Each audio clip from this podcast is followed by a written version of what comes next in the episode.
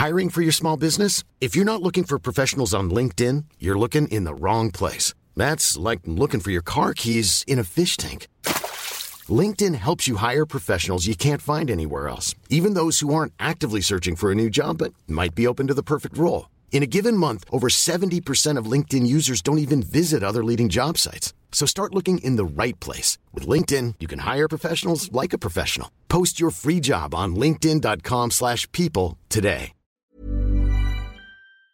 Cette histoire fait vivement réagir et inquiète plusieurs pays. Alors que le monde entier a les yeux rivés en Ukraine et au Proche-Orient, la tension monte entre le Venezuela et le Guyana, deux pays d'Amérique du Sud qui se disputent la région de l'Essequibo.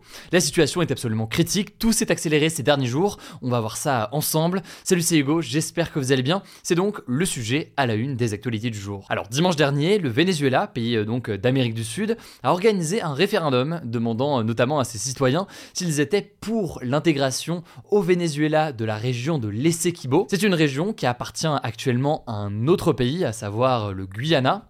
Et selon les chiffres officiels, qui sont contestés par de très nombreux observateurs, mais plus de 95% des électeurs vénézuéliens qui se sont rendus aux urnes ont voté pour l'intégration de cette zone au territoire du Venezuela. On ne connaît pas cependant le taux de participation, mais euh, selon le journal Le Monde, même s'il semblerait que beaucoup de Vénézuéliens ne se soient pas déplacés pour voter, eh bien la possession de cette région par euh, le Venezuela reste un sujet qui fait largement consensus aujourd'hui au sein de la population du Venezuela. Alors pourquoi est-ce que le Venezuela souhaite intégrer la région de l'Essequibo à son pays et pourquoi est-ce que ça fait autant réagir? Bon déjà il faut savoir que ça fait des décennies que le Venezuela revendique l'Essequibo, qu'on appelle aussi parfois Guyana et Essequiba, je suis pas sûr de l'accent mais je pense que vous avez compris.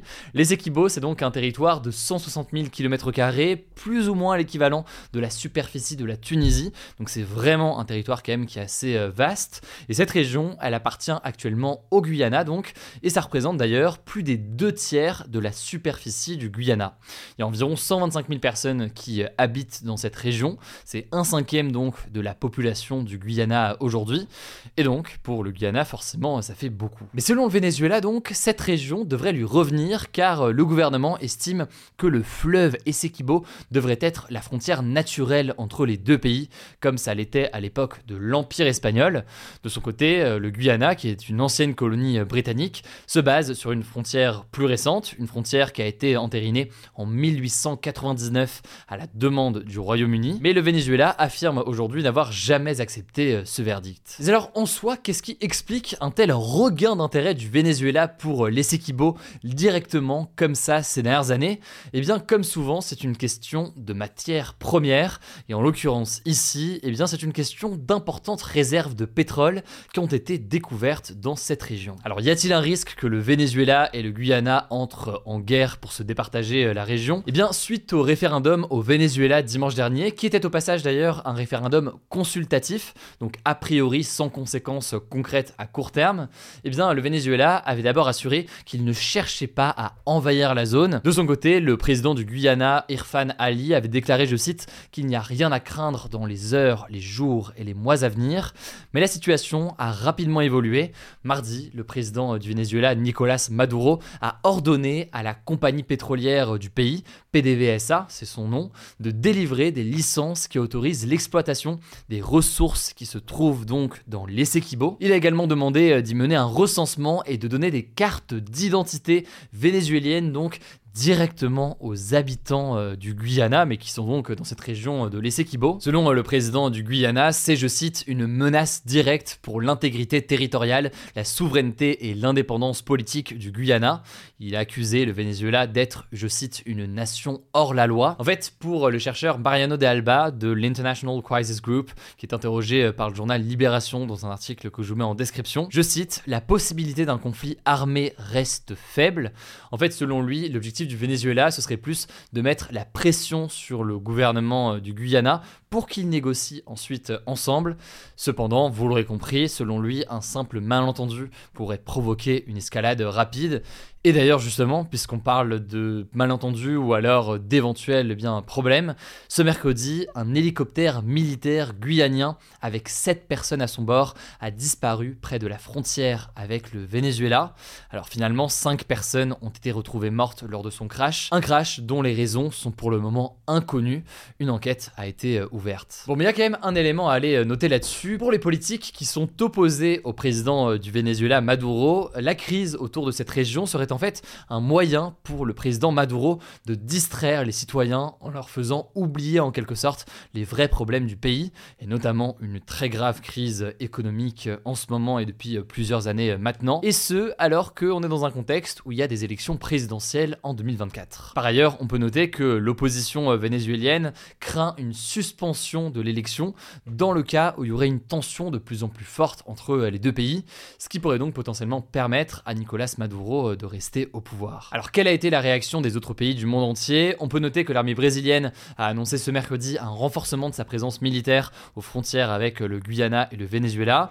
On peut noter aussi que les États-Unis, qui sont alliés du Guyana et meilleurs ennemis de l'actuel gouvernement, en tout cas du Venezuela, ont annoncé mener des exercices militaires aériens de routine au Guyana. Par ailleurs, le Conseil de sécurité de l'ONU s'est réuni ce vendredi pour discuter justement de cette crise. On peut enfin noter que la Chili, la Colombie, l'Équateur, le Pérou et euh, les membres du Mercosur, qui est une organisation euh, économique d'Amérique du Sud, ont publié un communiqué jeudi soir dans lequel ils appellent, je cite, les deux parties au dialogue et à la recherche d'une solution pacifique. On verra donc comment tout ça évolue, mais c'est quand même un sujet important. Merci d'ailleurs pour vos suggestions, parce que je sais que vous avez été nombreux à le suggérer euh, dans les commentaires ces derniers jours.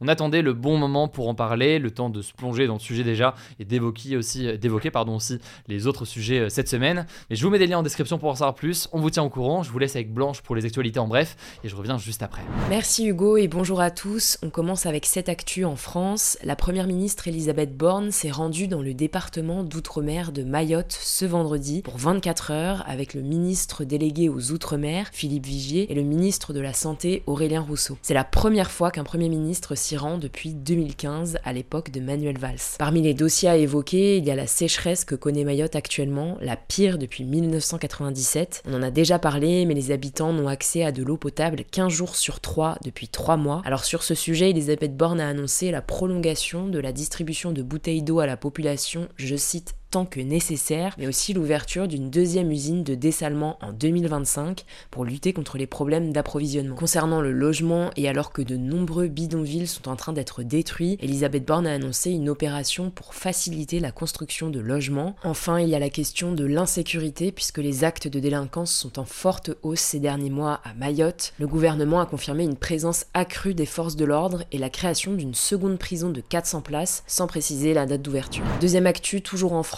Emmanuel Macron s'est rendu ce vendredi sur le chantier de la cathédrale Notre-Dame de Paris qui a été ravagée par un incendie en avril 2019. Pendant cette visite, il a affirmé que les délais pour les travaux devraient bien être tenus et donc que la cathédrale rouvrirait bien le 8 décembre 2024, donc dans un an jour pour jour. Il en a également profité pour annoncer l'ouverture d'un musée dans les locaux de l'Hôtel Dieu dédié à Notre-Dame de Paris. Les anciens vitraux de la cathédrale y seront exposés ainsi que le coq qui est tombé lors de l'incendie dans l'effondrement de la flèche. Selon le président, ce sera à la fois un musée d'histoire, un musée d'art et un musée, je cite, qui va décrire le chantier permanent de Notre-Dame de Paris. Emmanuel Macron a également annoncé un concours pour permettre à des artistes contemporains de créer de nouveaux vitraux destinés à être installés dans les chapelles latérales. On suivra ça. Troisième actu, ce jeudi, des rumeurs circulaient sur un possible confinement olympique à cause de la saturation des transports en commun pendant les JO. En fait, tout est parti d'une lettre du préfet d'Île-de-France adressée au gouvernement, révélée par le journal Le Canard enchaîné ce mercredi. Dans cette lettre, le préfet écrit qu'à certains endroits, le plan de transport actuel ne permet pas d'accueillir, en plus des voyageurs quotidiens, les spectateurs venus pour les JO de Paris. Sauf qu'avec cette lettre, le canard enchaîné a fait une blague sous-entendant qu'il y aurait un confinement olympique, donc en gros les gens seraient limités dans leurs déplacements. Le problème, c'est que beaucoup ont cru que cette citation venait du préfet, dont des médias comme Le Monde. Suite à ça, le préfet a donc démenti cette idée de confinement olympique. Bref, cette question de la saturation des transports est au cœur des préoccupations. Le ministre des Transports Clément Beaune a appelé les habitants à s'organiser différemment. De son côté, la présidente de la région Île-de-France, Valérie Pécresse, assure on sera prêt à faire à suivre. Quatrième actu, toujours en France, pour la première fois depuis 1984, les Français sont plus nombreux à penser que le Rassemblement national, situé à l'extrême droite, ne présente pas de danger pour la démocratie. C'est ce que révèle une étude Verian Epoca pour France Info et Le Monde. Plus précisément, 45% des personnes interrogées estiment que le parti ne présente pas de danger pour la démocratie et 41% pensent qu'il en présente un. Dans cette étude, on apprend aussi que 33% des personnes interrogées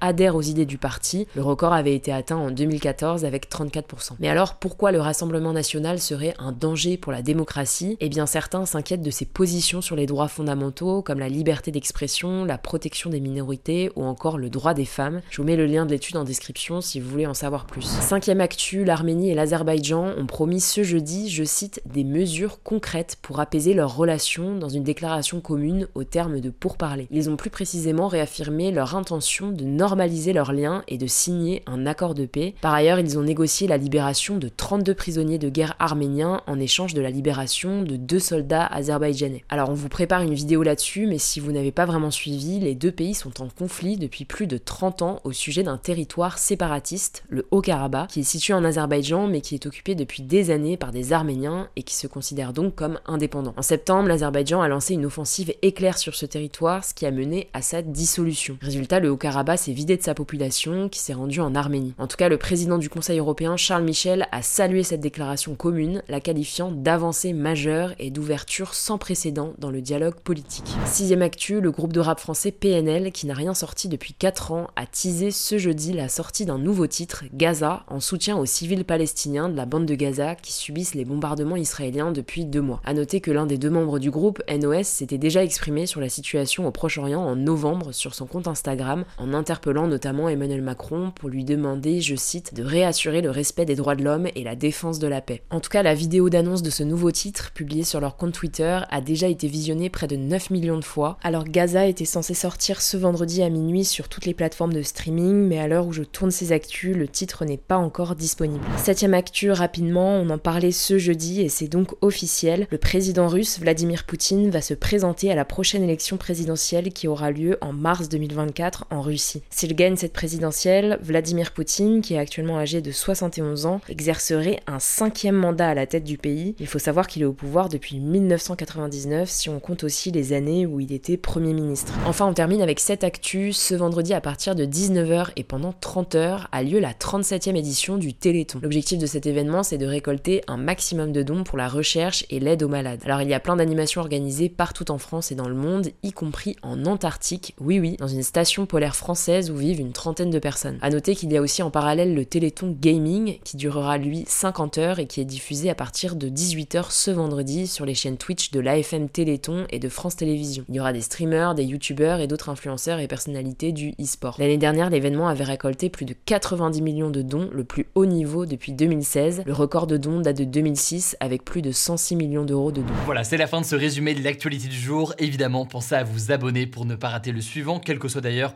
l'application que vous utilisez pour m'écouter. Rendez-vous aussi sur YouTube ou encore sur Instagram pour d'autres contenus d'actualité exclusifs. Vous le savez, le nom des comptes, c'est Hugo Décrypte. Écoutez, je crois que j'ai tout dit. Prenez soin de vous et on se dit à très vite.